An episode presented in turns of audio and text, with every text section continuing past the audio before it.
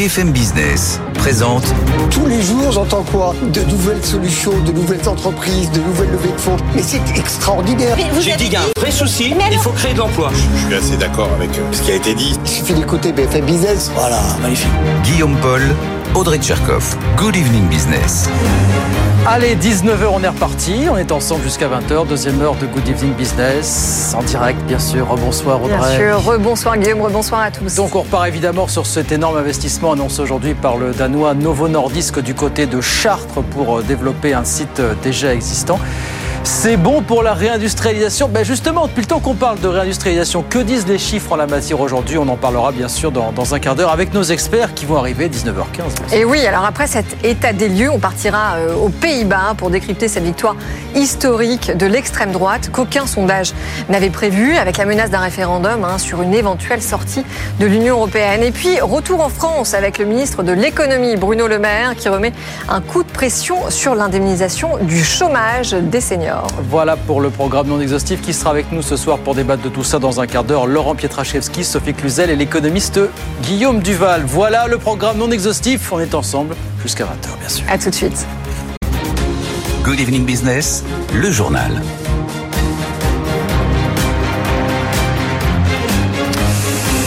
Donc c'était une belle journée pour l'industrie française avec la confirmation de cet énorme investissement du Danois Novo Nordisk, plus de 2 milliards d'euros pour agrandir un site qui existe déjà du côté de Chartres et créer quelques 500 nouveaux emplois. Emmanuel Macron était là-bas bien sûr et il a chaleureusement remercié le patron de Novo Nordisk, venu lui aussi bien sûr pour l'occasion. Écoutez. Vous venez d'annoncer aujourd'hui 2 milliards 100 millions d'euros. C'est un montant inédit. Inédit. Et je vous en remercie très profondément. C'est inédit pour votre entreprise, c'est inédit pour l'industrie pharmaceutique en France, et c'est l'un des plus gros montants d'investissement industriel pour notre pays cette année. Voilà Emmanuel Macron donc sur place il y a de ça quelques minutes. Bonsoir Thomas Asportas, on vous retrouve sur place à Chartres précisément. Pourquoi est-ce que le président remercie à ce point euh, le patron de Novo Nordisk? Pourquoi est-ce que tout ça est si important pour Emmanuel Macron euh, Thomas? Alors cet investissement, il est important pour le chef de l'État pour trois raisons. D'abord pour euh, l'indépendance en santé de la France. Évidemment, on l'a vu au moment de la, crise du Covid et de toutes les pénuries euh, qui ont, qui ont fait jour. La France manque de médicaments. Avec ce type d'investissement, eh bien la France va pouvoir à nouveau fabriquer davantage de médicaments et pas n'importe lesquels en l'occurrence, puisque ce sont les deux produits stars euh, du moment dans l'industrie, les produits anti-obésité et anti-diabète. En l'occurrence ceux de Novo Nordisk qui vont être produits ici et ce sont ces produits, vous le savez, qui ont fait flamber en bourse Novo Nordisk à tel point que c'est devenu la première capitalisation boursière en Europe devant LVMH. Donc on va regagner de la souveraineté en santé et en plus sur des produits hyper innovants. Deuxième raison pour laquelle cet investissement tient au cœur du président de la République, évidemment, c'est parce que c'est un investissement qui va dans le cadre de sa stratégie de réindustrialisation et euh, du plein d'emploi. Réindustrialisation parce que c'est à nouveau un méga investissement qui se compte en plusieurs milliards d'euros. Il y a eu au moment de Choose France l'annonce un 5 milliards dans les batteries électriques du taïwanais euh, Prologium. Il y a eu l'an dernier cette annonce à 7 milliards et demi autour de l'usine de semi-conducteurs euh, de ST Microelectronics en Isère du côté de Grenoble. Et ben là aujourd'hui on a un investissement à plus de 2 milliards d'euros dans la santé qui va permettre la création de 500 emplois. Et enfin c'est un investissement important pour le président de la République parce qu'il va permettre de regagner un peu de terrain euh, du côté du déficit commercial puisque figurez-vous que 95% de ce qui est produit ici dans cette usine à Chartres est exporté dans 90 pays. Tout ce qui est fabriqué ici est exporté euh, partout dans le monde et euh, Novo Nordisk a 40 millions de clients à travers le monde. Et eh bien 10 millions de ces clients sont soignés à travers les produits fabriqués ici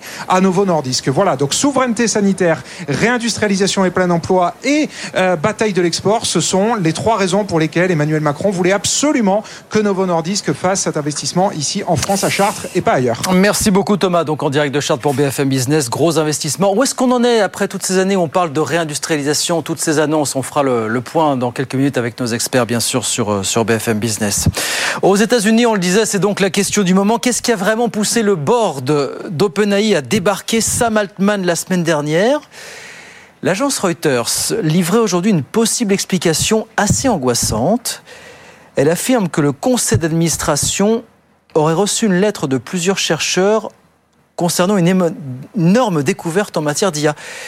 Une découverte pouvant constituer, je cite, une véritable menace pour l'humanité. Reuters ne dit pas, en fin de compte, avoir eu accès au fameux courrier évoqué euh, un peu plus haut.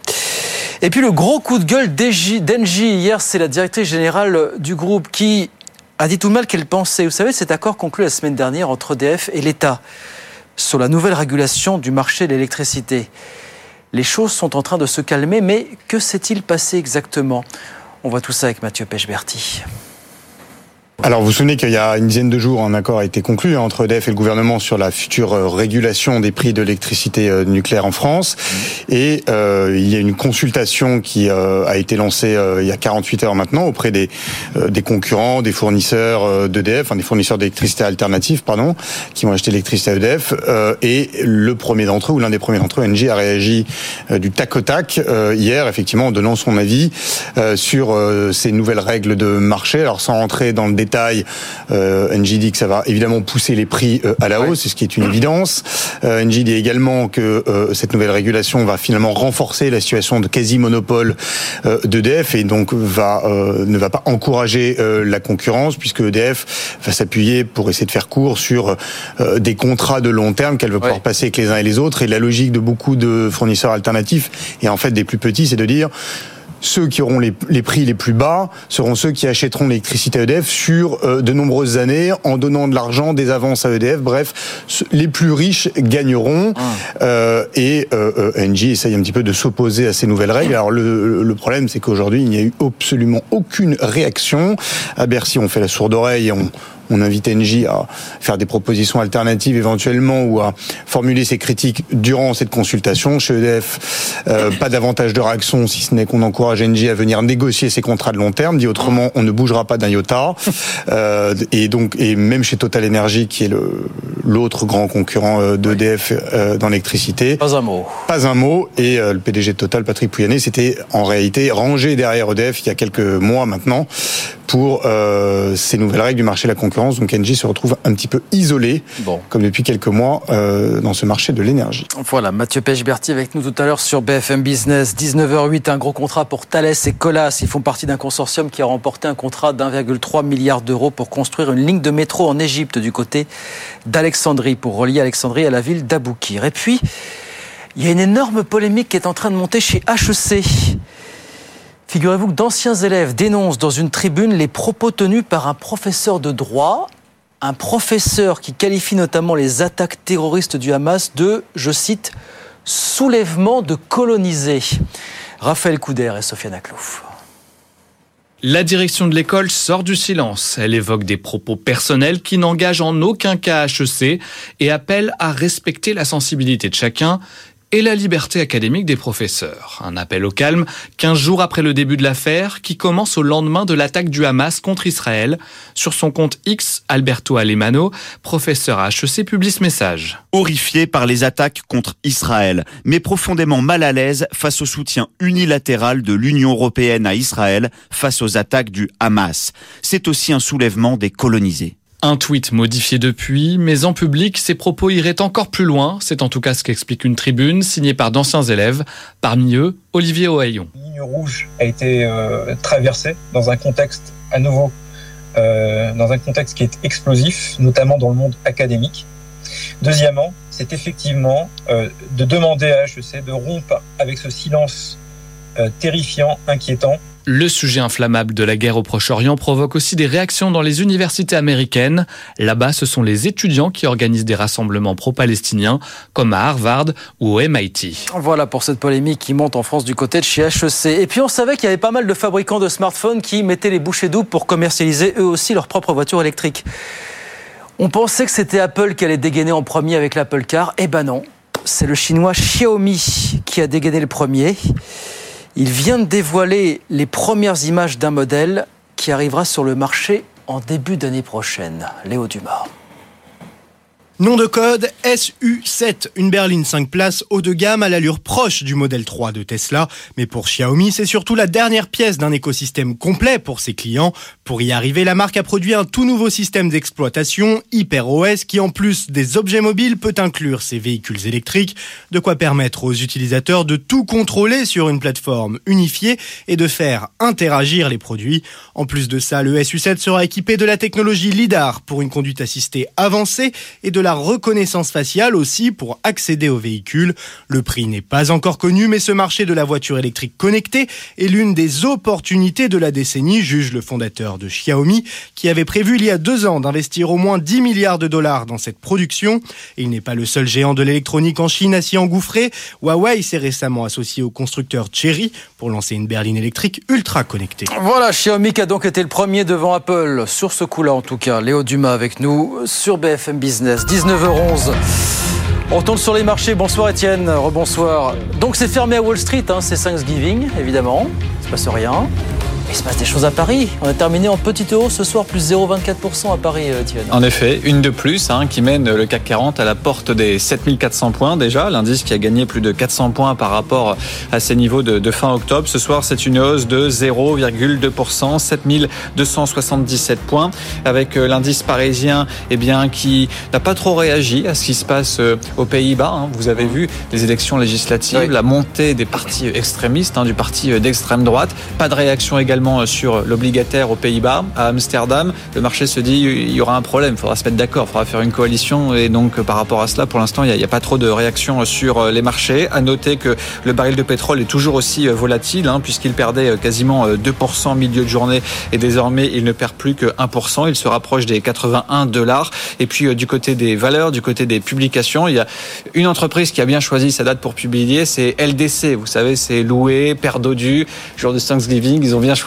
leur, leur jour et vous avez des, des résultats qui sont bien meilleurs que prévu, avec des hausses de prix, avec des baisses de volume, mais pas tant que ça, parce que la volaille n'est pas trop impactée par rapport à la viande bovine. C'est moins cher et puis au final, ils s'en sortent plutôt bien. Et le titre est ce soir sur un record historique, quasiment 4% de hausse pour ce titre LDC à 145 dollars, petite valeur qui rentre dans la cour des grands avec 2,5 milliards de valorisation boursière et donc la bourse de Paris qui poursuit son chemin, plus 0,2% ce soir, 7277 points. Demain, retour de Wall Street, mais demi-séance pour le Black Friday avec une clôture à 19h heure française. m'a donné faim avec cette histoire de volaille, Étienne. Merci beaucoup, Étienne. Étienne Braque avec nous sur BFM Business, 19h13. On repart dans un instant avec Audrey Tcherkov et nos débatteurs, nos experts.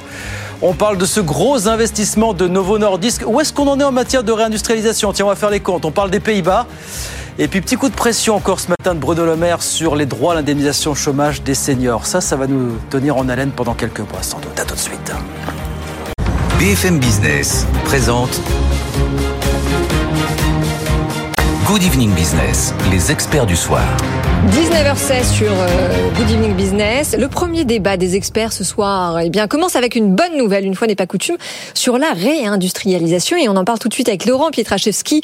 Vous êtes président du cabinet de conseil Grenelle. Vous avez aussi été en charge euh, des retraites, euh, ancien secrétaire d'État. Guillaume Duval, bonsoir. Bonsoir. Ancien rédacteur en chef de l'Alternative économique et président du club Maison Commune. Et puis Sophie Cluzel, c'est une première. Bienvenue sur le plateau. Bonsoir. Vous êtes présidente de SC Conseil et puis vous avez été en charge du ministère euh, en charge des personnes en situation de handicap. Ça tombe bien puisque c'est la semaine européenne des... L'emploi des personnes handicapées. Voilà, on en dira un mot à la fin. Donc Guillaume, c'était une belle journée Oh, oui. voilà, sur le sujet de la réindustrialisation puisque le géant pharmaceutique danois euh, Novo Nordisk a officialisé cet investissement, c'est quand même 2 milliards d'euros hein, du côté de Chartres pour doubler la superficie de son site local et puis euh, créer quelques 500 nouveaux emplois. Il y avait énormément de monde du côté de Chartres. Emmanuel Macron était là et il en a profité pour remercier chaleureusement, vous allez l'entendre, le patron de Novo Nordisk qui lui aussi était là bien sûr pour l'occasion. Écoutez. Vous venez d'annoncer aujourd'hui 2 milliards 100 millions d'euros. C'est un montant inédit. Inédit.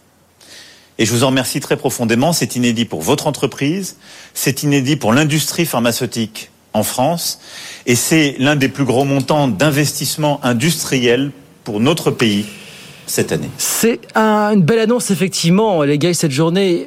On en parlait tout à l'heure avec nos, nos signatures maison. Est-ce que c'est pas trop rare, malgré tout? Encore trop rare, ce genre d'investissement Non, on ne peut pas dire ça, parce que 2023 Ah. est quand même plutôt un très bon millésime. Là, Novo Nordisk, euh, donc plus de 2 milliards, et c'est quand même l'investissement euh, le plus important dans ce domaine sur le périmètre français.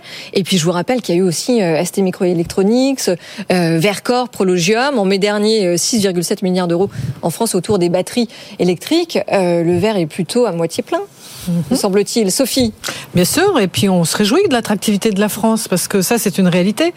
Euh, quand j'étais ministre, j'ai fait mon tour d'Europe, je suis allée au Danemark, je suis allée visiter les entreprises au Danemark et euh, j'ai pu remarquer que euh, ils ont aussi un management de grande qualité. Pour eux, performance sociale, ça rime avec performance économique. Alors réjouissons-nous parce que justement, ils savent prendre en compte euh, une pluralité de profils. Ils vont avoir 500 embauches. Je suis Oui. sûre qu'ils auront du coup leur taux de, situation, de personnes en situation de handicap, hein, les On 6%. l'espère. Mais surtout, ce qui est intéressant, c'est qu'on voit bien que cette attractivité, c'est une réalité.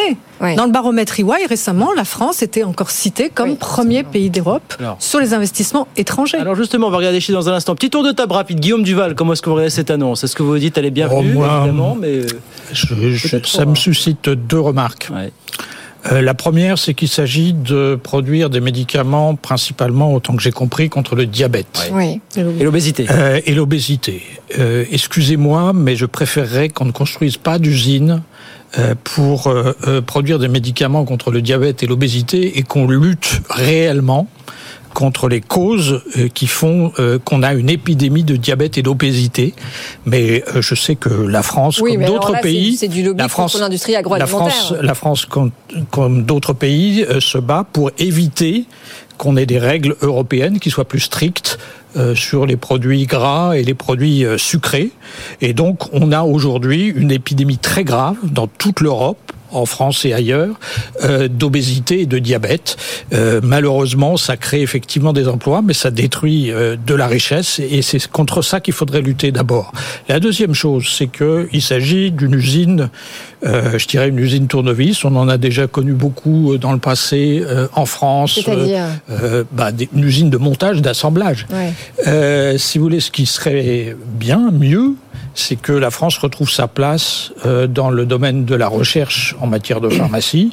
On dépense un fric fou, un fric public fou avec le crédit impôt recherche pour aider les entreprises à développer la recherche et on a complètement perdu pied euh, dans ce secteur en particulier. On l'avait vu au moment euh, du Covid-19 avec euh, euh, les malheurs euh, qu'on avait eu dans le domaine des vaccins qui était autrefois un des points forts de la pharmacie française. Mais alors attendez Guillaume, parce que ce que vous dites, c'est que finalement la, la création de cette usine et l'annonce de ces 2 milliards d'euros, ce n'est pas une marche vers l'indépendance et la souveraineté de la France en matière de santé. Ah non, c'est sûr. On est avec une Enfin, il vaut mieux multinationale qu'ils l'ouvrent étrangère ici chez nous plutôt qu'en Allemagne. Qui va, qui va chez nous parce qu'on est moins cher. euh, Bah, c'est enfin, une pu aller logique en Allemagne tiers- comme le de concurrent, euh. de la France. Laurent. Pietraszewski. Oui, oui, moi je serais beaucoup plus allant que Guillaume Duval, mais ça va pas vous surprendre. Euh, D'abord, un, un petit point, là, moi, moi j'ai eu l'occasion, justement, dans, dans le cadre de mes activités ministérielles, de me rendre à, à Novo Nordisk, à côté de Chartres. Alors, je vous mets à l'aise, hein, c'est vraiment euh, l'usine euh, super extraordinaire. Il y a, ils, Ah, ils sont nickel en matière de santé du travail, c'était ma responsabilité. Ouais. Et, et en conditions de travail, ils sont très forts. François Hollande y était allé aussi avant. Enfin, vraiment, c'est un endroit où ils ont l'habitude de recevoir euh, du monde.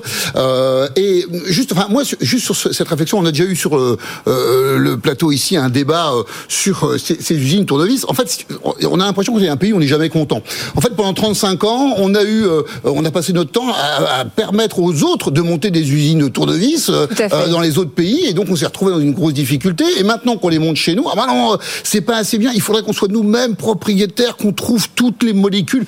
Écoutez, franchement, Est-ce qu'elles ont suffisamment de ils ont valeur une ajoutée super Est-ce qu'elles ont molécule. suffisamment de valeur ajoutée C'est aussi ça la Ouais, question. mais hein. bien sûr que ça en a. Bah, J'y suis allé dans l'usine, je peux vous dire que les gens qui bossent là-bas, ils font des, Oui. des vrais jobs. Ouais. euh, et que, et honnêtement, hein, en matière de conditions de travail, ça mérite. Faut, faut y aller et passer un peu de temps. Donc, j'ai envie de dire, franchement, moi, je voudrais pas être toujours l'optimiste de la table, mais, Ah non, mais en, ça en matière, hein, c'est quand même vachement chouette. Moi, je trouve qu'on a une boîte danoise, européenne. Moi, j'aime pas trop les entreprises étrangères. On a toujours l'impression étrangères. Bah, de toute façon, la France, c'est composé aussi de plein d'étrangers, et donc d'entreprises étrangères. Donc, c'est vachement bien qu'une entreprise étrangère identifie la France comme étant un endroit pour se développer et investir de milliards. Oui, et puis on, on, on reste pas sans rien faire. Vous avez raison. Le sport santé, on a développé une politique de sport santé aussi pour lutter contre la sédentarité, lutter contre. Et la ministre Oudéa, elle le fait extrêmement bien. Donc ça, en plus, c'est grande cause nationale maintenant. Donc C'est vrai. c'est aussi euh, un peu du en même temps. Excusez-moi, mais c'est indispensable. Vous avez C'est raison. bien ce qu'il faudrait vieillir faire. en bonne santé, c'est quand même un mantra qu'il nous faut absolument répéter sans arrêt. Guillaume. Écoutez, ce qu'on constate pour l'instant, c'est que cette épidémie de diabète, cette épidémie d'obésité, elle ne ralentit pas. Et chacun sait bien ce qu'il faudrait faire. Il faudrait euh, s'attaquer à la malbouffe, euh, s'attaquer Oui, donc aux, les aux lobbies boissons trop sucrées. Et, et personne n'ose le faire. Moi, je et en particulier pas, Emmanuel Macron. un milliard de personnes qui vont souffrir du Attendez, diabète en oui, mais 2030, là, euh, hein, pardon, donc, Guillaume, mais euh, enfin, il me semble que vous passez à côté d'un sujet qui me semble essentiel. Novo Nordisk. C'est devenu la première capitalisation boursière depuis septembre. Ils sont passés devant LVMH. Euh, c'est donc une excellente nouvelle pour la France concernant notre commerce extérieur. Ils exportent 90% de ce qu'ils produisent. Oui, oui, mais Réjouissons-nous de la création de richesse, enfin, quand même. Voilà. la création de richesse pour, euh, pour euh, s'attaquer à un truc pareil. Mais pour, pour abonder mais un pour peu dans, mais je vais te donner un, un élément Allez, positif Laurent, encore. chiffres un petit euh, peu. voilà, non mais Bah, on va très bien réussir par le convaincre. poser- mais, mais si, parce que je, moi je désespère jamais de convaincre en échangeant. Regardez, juste sur le sujet, vous vous posez la question et elle est légitime, je trouve. Oui, euh, on peut pas se satisfaire d'avoir 750 millions de de- de- d'humains sur Terre qui euh, souffrent d'obésité et se dire oui que c'est un marché extraordinaire. euh, ça doit nous poser la question. Mais si c'est un marché extraordinaire, c'est qu'il y a un problème de nutrition. Bah écoutez, euh, moi quand j'étais député, on a voté le Nutri-Score, qu'on se bagarre Bah pour ouais. développer. place. Non mais bah ouais, mais ok, mais les autres, qu'est-ce qu'ils avaient fait avant? Bah que de chi. voilà. Donc en fait, la, la réalité, c'est que on n'a jamais fait assez bien. Mais nous, on a fait des trucs que les autres n'avaient pas fait. Bon. Bon, et, et- et d'ailleurs, ça peut s'améliorer. Et d'ailleurs, je vous avais vu que le Nutri-Score va devenir un petit peu plus difficile encore. À quel que- point qu'il y a un certain nombre de marques qui se Oui. posent la question de vont sucre, avec tout ça. hein. Alors Ouais. attendez, attendez, on parle réindustrialisation quand même, parce qu'on voulait pousser un chiffres. petit peu avec des chiffres, oui, effectivement, parce que ça fait des années qu'on a des velléités de réindustrialisation en France. Est-ce qu'on a dépassé le stade des velléités? Léo Dumas est au tableau. Bonsoir Léo, merci d'être avec nous. Quand on regarde les chiffres, il semble qu'il y a encore quand même aujourd'hui en 2023 quelques freins au démarrage quand même. Oui, bon, on pourrait commencer à se dire que la France est enfin réconciliée avec les usines. Novo Nordisk, vous en avez parlé, Audrey euh, Prologium aussi à Dunkerque, Vercors dans la vallée euh, des batteries. Toutes ces annonces récentes envoient des signes d'une ré- d'une politique de réindustrialisation en marche. Mais selon les chiffres de l'observatoire Trendéo, la réalité est un peu plus contrastée. Si on regarde sur les créations de sites et les relocalisations, en 2021, on comptait un solde positif d'une trentaine d'usines par trimestre. L'année dernière, ce n'était plus qu'une vingtaine. Et cette année, on passe sous la dizaine, toujours euh, chaque trimestre. Trendéo note aussi qu'il s'agit euh, désormais plus d'extension de sites que de nouvelles usines qui ouvrent. Du côté des emplois, on passe de 47 000 créations de postes entre janvier et novembre 2022 à 37 000 sur la même euh, période cette année. Les suppressions d'emplois, elles, restent stables, mais les projets d'investissement se raréfient. En termes d'attractivité industrielle, la France est en retard par rapport à ses voisins européens. 梁。C'est en grande partie dû à la difficulté de trouver euh, du foncier. Un exemple, entre 2021 et aujourd'hui, dans le secteur crucial des semi-conducteurs, nous avons accueilli un peu plus de 5 milliards d'euros d'investissement de STM à Droll, à Dresde. En Allemagne, c'est près de 10 fois plus avec les implantations d'Intel, 32 milliards d'investissements en 2021, d'Infineon l'année dernière, 5,3 milliards et Global Foundries en septembre pour 8 milliards. Et sur les gros projets en cours, enfin, c'est la Hongrie qui devrait accueillir la méga usine du constructeur chinois BYD, un projet euh, sur lequel la France s'était positionnée. Est-ce qu'on est sur les secteurs de pointe? Ça repose un peu la question qu'on posait tout à l'heure finalement. Voilà, quand vous voyez BYD qui va en Hongrie, Tesla qui va en Allemagne. Bon. C'est pour ça que c'est l'intérêt que le président de la. République mais, mais- mais, euh, fasse euh, euh, Choose France et tous les ans réunisse euh, à Versailles les euh, principaux investisseurs mondiaux parce que c'est ça qui est intéressant. Le Musk qui était à non, Versailles mais- le 15 Alors là, vous faites trépider Mais, Guillaume mais- Duval c'est ça l'intérêt. Parce que ça, ça- mais tant mieux. Moi, il faut qu'il y ait de la controverse ici et je ne désespère pas de convaincre toujours. Non, non, mais ce que, ce que fait Emmanuel Macron, c'est du dumping social. Bah, ça s'appelle aussi une politique de il cherche, euh, il cherche à abaisser le coût du travail français, à diminuer le droit des salariés. On va y revenir d'ailleurs tout à l'heure, puisqu'on doit parler d'autres seniors. sujets sur lesquels Ouais. ils veulent Mhm. faire aussi. Euh, et ils pensent que c'est comme ça qu'on réindustrialise la France. Non. Euh, Novo Nordisk, c'est une boîte danoise parce que justement le coût du travail est très élevé. On investit beaucoup dans l'éducation, enfin, on investit beaucoup dans la s'implanter en recherche. Allemagne. Non, mais Euh, attendez, Tesla, ils- ils auraient pu Tesla va s'implanter en Allemagne. Allemagne. En Irlande. Tesla va en Allemagne. Tesla va en Allemagne parce que le coût du travail est plus élevé. La qualité de vie au le- travail au top, La, la donc. qualité de vie au travail est, est- est meilleure. Les droits des salariés sont beaucoup plus importants.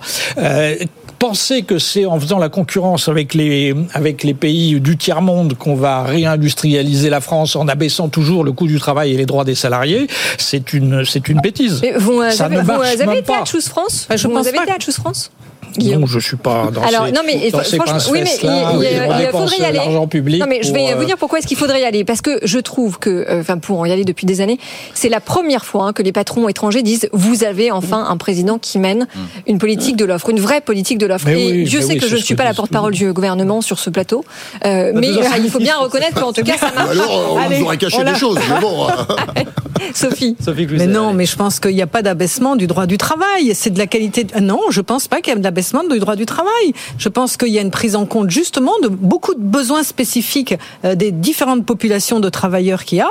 Et réjouissons-nous de les créations d'emplois. Enfin, euh, que demande à une personne en France de trouver son emploi en France? Donc on délocalise plus, on relocalise. Enfin, c'est quand même ça euh, qu'il faut mettre en avant parce que, je veux dire, à force de toujours voir le verre à moitié vide, on va dégoûter les gens de venir. Enfin, je veux dire, et de quoi on a besoin? De création d'emplois. Mais on a fait baisser le taux de Baisser- chômage. En eh abaissant bien, le coût du travail, on fait une chose, c'est qu'on on a moins de ressources pour euh, les écoles, on a moins de ressources pour la santé, on a moins de ressources pour les routes, on dégrade les infrastructures. Non, on crée matérielles, de l'emploi, les- les gens cotisent. matérielles et immatérielles non, de la France. C'est pour ça qu'on dégrade en fait Non, mais sa c'est une erreur de compétitivité. C'est une erreur de calcul. Laurent Ouais, juste un point, parce que, en fait, on pourrait être d'accord sur ça, sauf que ça tient pas.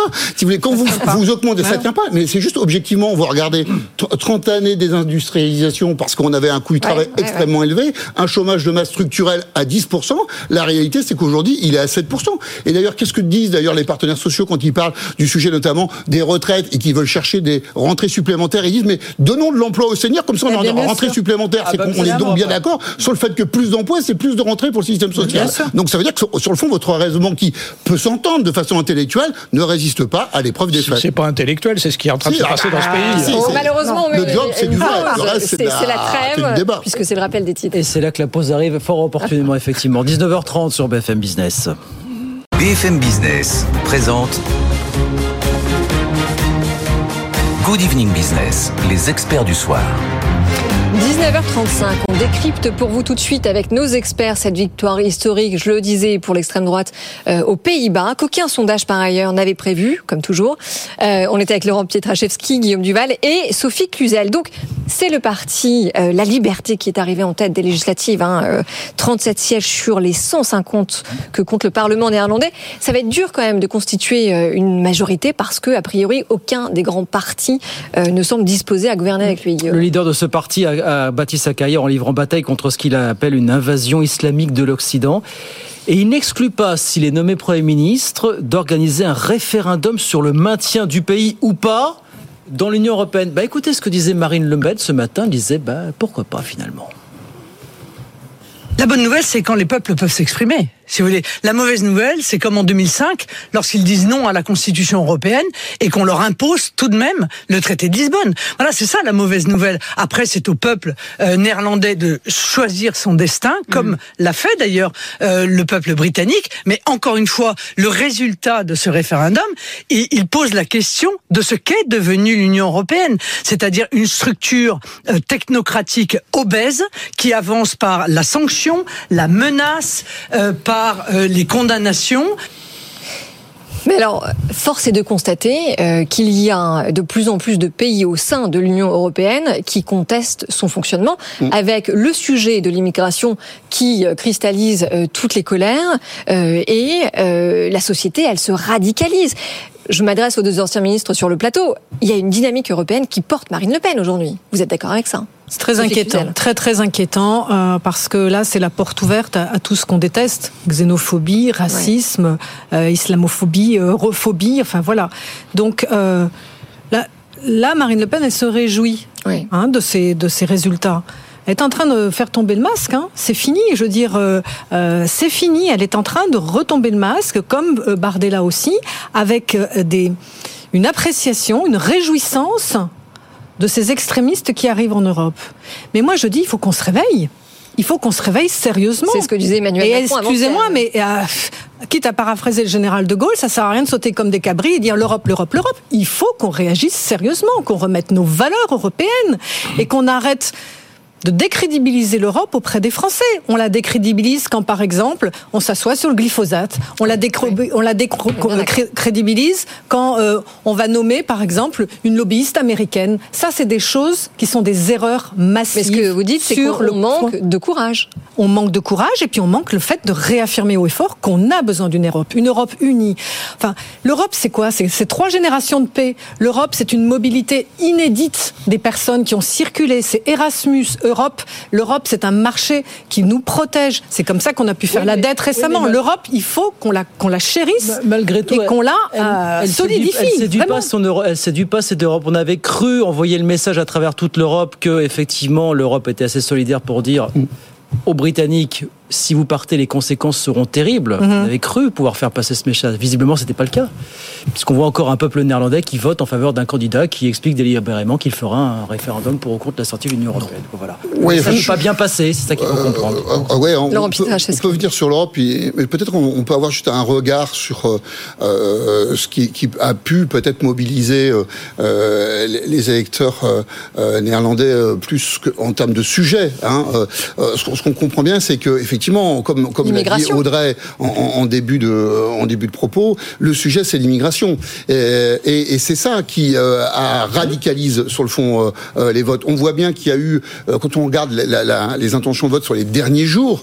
on voit bien que le, le, le, le parti, on va dire de droite, centre-droit, nouveau parti qui avait été créé, nouveau contrat social, qui semblait avoir le vent en poupe, s'est effondré dans les derniers jours Ouais. pour que le, parti de la liberté de Gerd Wilders se voit euh, euh, porté en, en tête et très largement en tête.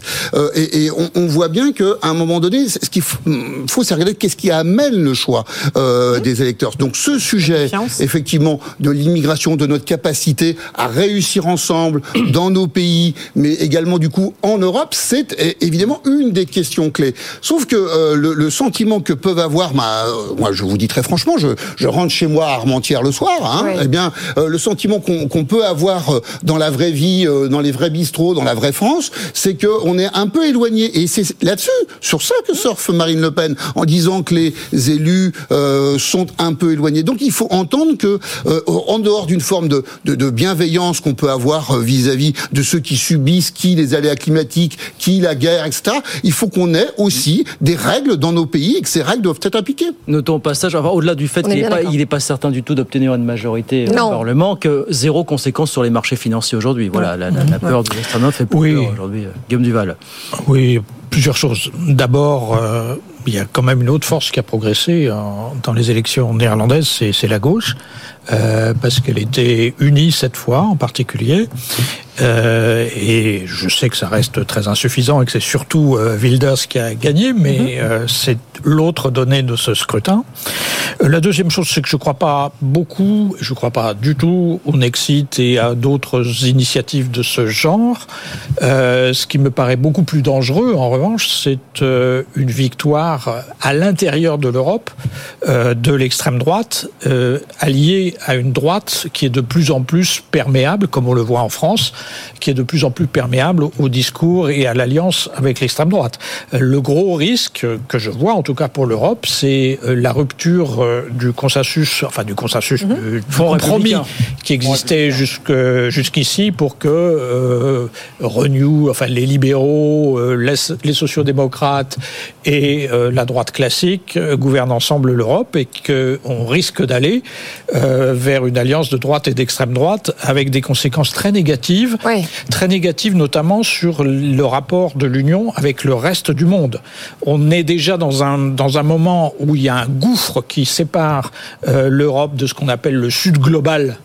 Euh, Et on vient de le voir de manière très massive, à la fois dans le Sahel et euh, par rapport à la guerre en Ukraine.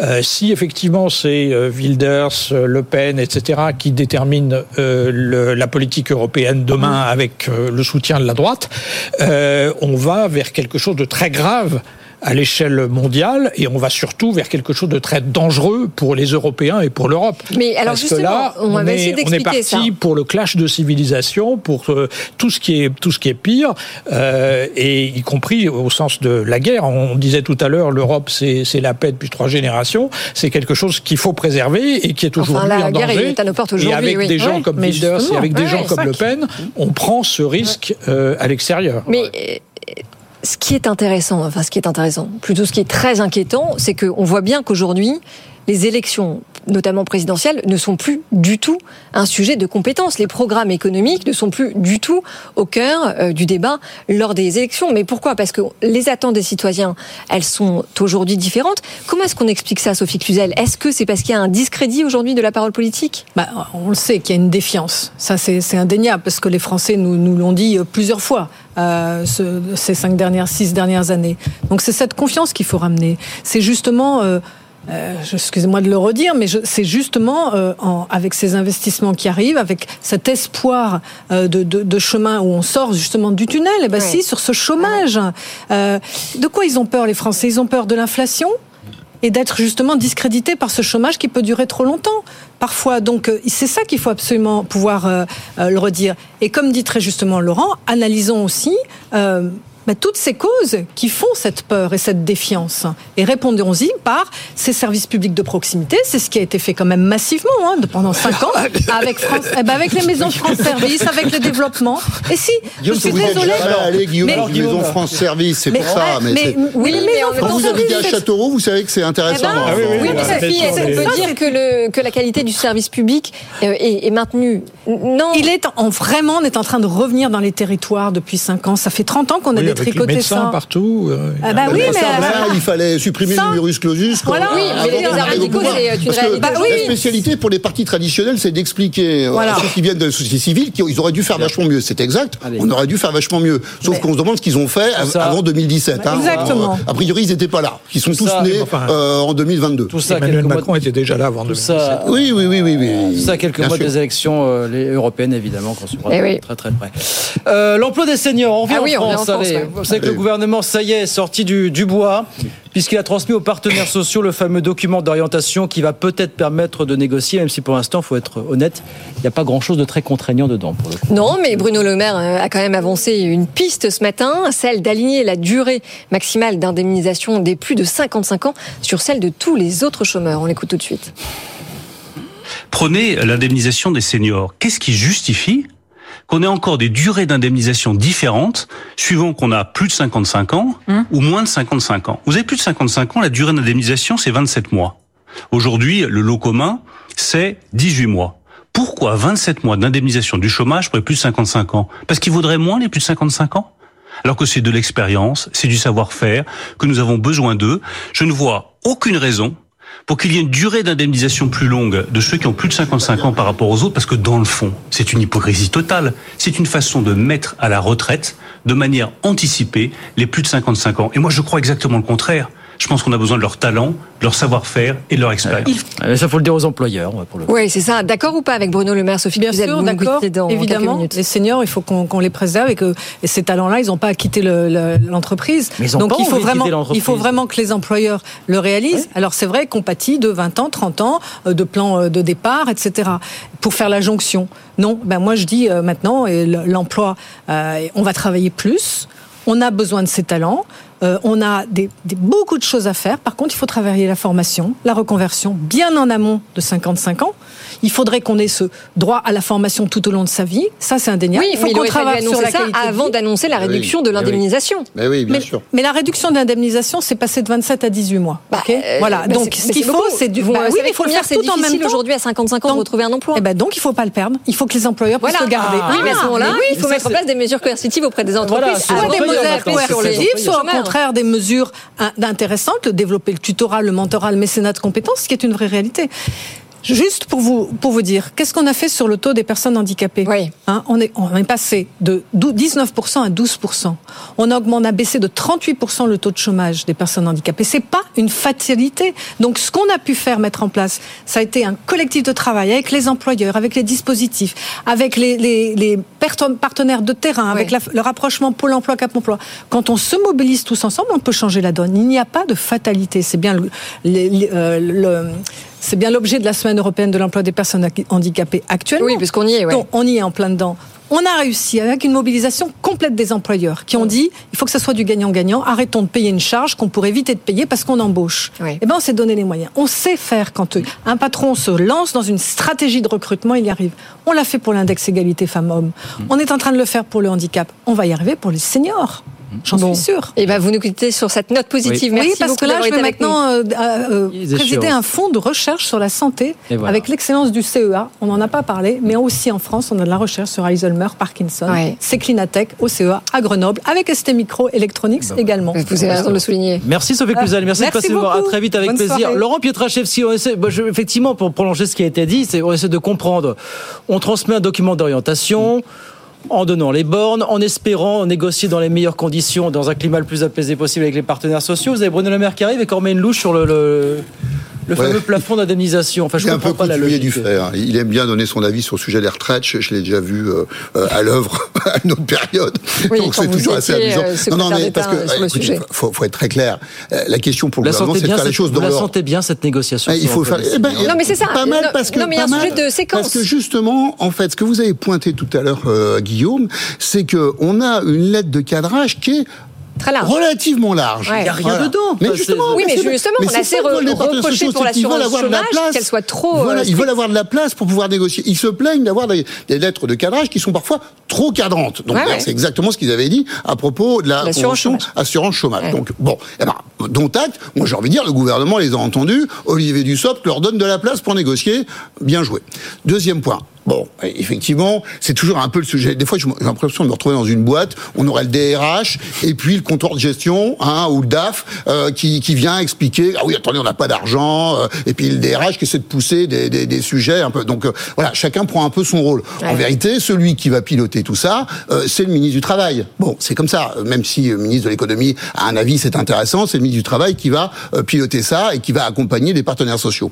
Donc, quelle est la feuille de route? Elle est large, on l'a dit. Il faut faire les choses dans l'ordre pour que ça marche. Si on veut pouvoir se reconnecter avec euh, la vraie vie, bah, il faut que ceux qui entendent les interventions des uns et des autres se disent, bah oui, évidemment, on va déjà créer les conditions pour permettre aux seniors de rester Voilà. dans l'emploi sûr. avant de se demander si on doit réduire la durée d'indemnisation. C'est ça, faire les choses dans l'ordre. Bon, et effectivement, sur le sujet, je pense que Bruno Le Maire, qui a voulu simplement réaffirmer, parce que le fond de son, son interview ce matin, elle est, elle est bien, parce qu'en fait, il dit, mais c'est c'est super, il faut avoir des seniors, sauf que on va pas, on commence pas par réduire la durée. Voilà. on commence par c'est un créer les sujet de- conditions. de mauvaise Guillaume, séquence. Guillaume Duval, est-ce que vous pensez que ça va être le concours l'épine des propositions? On va nous ressortir l'index senior, le patronat va nous ressortir le CDI senior, on va repartir dans la foire des propositions finalement et dans l'incompréhension la plus totale. Oh, ce, qui est, ce qui est amusant d'une certaine façon avec ce gouvernement, c'est qu'il est vraiment prévisible. Il s'agit toujours d'abaisser euh, les droits des salariés, de réduire leur protection, de diminuer euh, ce qu'on leur verse, euh, les APL, repousser l'âge de départ en retraite, diminuer les remboursements de l'assurance maladie, le RSA qui devient plus dur. Ils ont tout fait.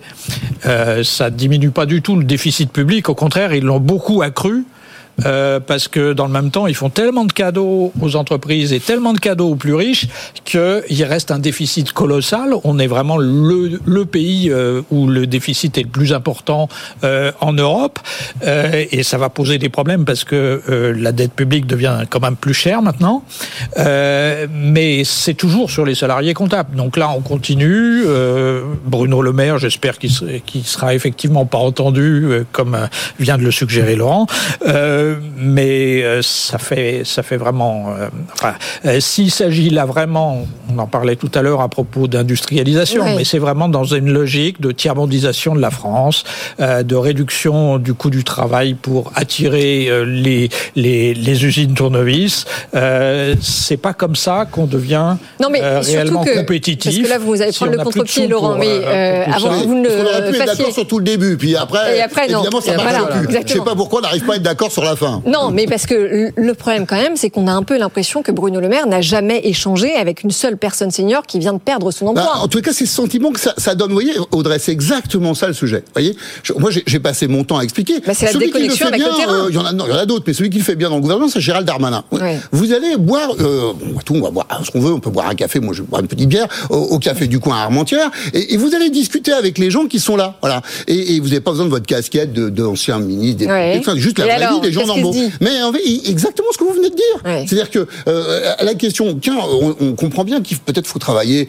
Euh, oui, nous, on est à 3 km de la Belgique, donc les Belges, c'est 65 ans, hein, à l'âge de la retraite. Donc euh, bon, euh, voilà, personne, euh, voilà. Mais il disait, bah, euh, quand même, le truc, c'est qu'il faudrait quand même que les, les seniors puissent rester dans les entreprises avant. Donc on est ok pour aller jusqu'à 64, mais faites la réforme aussi pour que les seniors. Et donc c'est c'est ça le sens des choses. Donc je ne sais pas si euh, le ministre de l'économie n'a jamais discuté avec un senior. Non, mais il y a un énorme- il y a un aux énorme questions de- mais contresens- il y a ça un énorme contresens- il y a un Mais énorme oui, ça crée une contresens dans son distance. propos, Et ça, c'est de la cacophonie, ça. Ça, ça, ça marche pas. Et c'est Ouais. ça qui crée de la distance avec les vrais gens, avec les citoyens. Donc oui, je, moi, je pense Oui. que honnêtement, c'est Et vous erreur, euh, ouais. citiez la différence avec Gérald Darmanin, mais je vous rappelle que c'est un élu local, ce qui explique justement sa Oui, proximité mais moi, avec je, le je, terrain. je- je veux pas. Bref. Vous savez, on Mais- peut aller, on, on peut aller au, enfin, au foot et dans une assoce sans être élu, élu local. Enfin, la vraie vie, tout le monde peut la vivre. Hein, je veux dire, Vous croyez pas- à la, à la Oui, non, contrainte, mais- vous croyez à la contrainte, Guillaume, sur les entreprises, le bâton absolument pour effectivement que les choses changent en matière de. de- de- Le problème dans les entreprises, c'est qu'il est, malheureusement assez lourd et assez compliqué. C'est qu'on est un des pays où les conditions de travail dans les entreprises sont les plus dures. En Europe, vous prenez toutes les enquêtes sur les conditions de travail, euh, c'est ce qui en ressort. Donc effectivement, les gens à 55 ans, ils sont souvent euh, fatigués, ils sont souvent euh, euh, plus tellement capables d'être euh, dynamiques, etc., parce qu'ils ont été maltraités dans les entreprises pendant 30 ans. Euh, donc c'est malheureusement assez lourd à, à remonter. Mais effectivement, il faudrait mettre plus de pression sur les entreprises pour améliorer les conditions de travail. Mais c'est pas du tout ce que fait ce gouvernement, évidemment. Mais non, Chez mais- Novo Nordisk, c'est vachement bien. Vous devriez aller. euh, Pourquoi Oui, visiter mais, les conditions de euh, travail. les Ah, c'est Danois, les. Danois, je sais bien, Ah, c'est pour ça, c'est pour ça qu'ils sont compétitifs, c'est c'est parce qu'ils font. Non mais vous, enfin, parce qu'il y a un sujet dont on n'a pas parlé, c'est que là on est en train quand même de, de taper sur la dernière génération qui a encore une valeur travail. Euh, et ça, il me semble que c'est important de le souligner, sachant que les difficultés pour retrouver un emploi, évidemment, euh, qu'elles s'accroissent avec l'âge. Un tiers des recruteurs, un tiers, hein, reconnaissent rejeter systématiquement les profils trop seniors. Mmh. Et pour les raisons euh, ultra classiques, attente de rémunération trop élevée, processus euh, de vrai. travail un peu désuet, et puis pas en phase avec les évolutions Olivier technologiques. Dussopt a, dit, Audrey, euh, euh, c'est exactement ça. C'est pour ça qu'il faut poser une stratégie senior et, euh, que c'était un des préalables à la réforme des retraites. Ouais. On le fait après, on le fait après, mais allons-y. On va pas commencer en plus après avoir fait la réforme des retraites avant la stratégie senior à réduire les indemnités de euh, chômage avant la fin la stratégie senior. On fait la stratégie senior et il est temps. hein, les Suédois, ils ont fait ça depuis, depuis il y a 20 ans. Hein. On, on a un peu, de- c'est là qu'on a du retard. Enfin, le modèle Hein, social euh, suédois, vous voilà. savez qu'on on a dit, on commence à en dire, non, pas- peut-être pas pique-pente, mais quand même, Non, on est revenu. Oui, mais, mais ce que je veux dire, c'est que la façon dont on s'intéresse aux conditions de travail, parce que c'est, contrairement à ce qu'on on peut croire, je, je- moi je crois franchement que les partenaires sociaux dans notre pays ont envie que ça bouge sur les sujets, côté employeur comme côté salarié. Simplement, c'est qu'on n'a pas franchement le cadre euh, pour permettre cette négociation. Moi, je crois que c'est ça que ça ouvre, le sujet de la négociation senior. Il faut l'espérer, il faut encourager les partenaires sociaux là-dessus. Oui. Ouais, mais enfin, le- c'est ce- gouvernement qui vient de supprimer les comités euh, d'hygiène et de sécurité sur les Mais conditions où on de faisait travail. exactement la même Ah, chose euh, que dans les comités ça- d'entreprise et d'établissement. Oui, c'est ce- ce une gouvernement centaine qui- qui- et on faisait la même chose avec les mêmes personnes. Donc, euh, Mais c'est aussi ce travail, gouvernement hein. qui cherche à faire les fonds de tiroir et cette mesure, en l'occurrence, sur les seniors, elle permettrait d'économiser 400 millions d'euros. Oui. Donc c'est aussi ce sujet-là à la clé. hein. On s'est donné jusqu'à fin mars, ou courant mars, je crois, pour parvenir à un accord sur ce dossier de l'emploi des seniors dont on n'a jamais autant parlé que depuis un an, et tant mieux finalement. Voilà, on va s'en réjouir. Et ben c'est terminé pour ce soir. Merci messieurs, merci Guillaume Duval d'être venu ce soir. Laurent Pietraszewski, merci beaucoup. Puis on remercie Sophie Cluzel qui est passée nous voir et qui viendra nous voir avec bien sûr beaucoup de plaisir très prochainement. 19h55, c'est fini. Et oui, toutes les bonnes choses ont une fin, mais la bonne nouvelle quand même, c'est que le débat est à retrouver et ça s'affiche sur vos écrans avec le QR code. Sinon, c'est bfmbusiness.com. Et l'autre bonne nouvelle, c'est que Good Evening Business, évidemment, euh, reprend demain soir. Bien sûr qu'on vient demain soir et bien sûr, c'est une bonne nouvelle. 18h en direct pour de nouvelles aventures. Dans un instant, Tech Co, François Sorel, toute l'actualité de la tech, bien sûr, au quotidien, avec toute son équipe. Bonne soirée à tous. Good Evening Business. Actu, expert, débat et interview des grands acteurs de l'économie.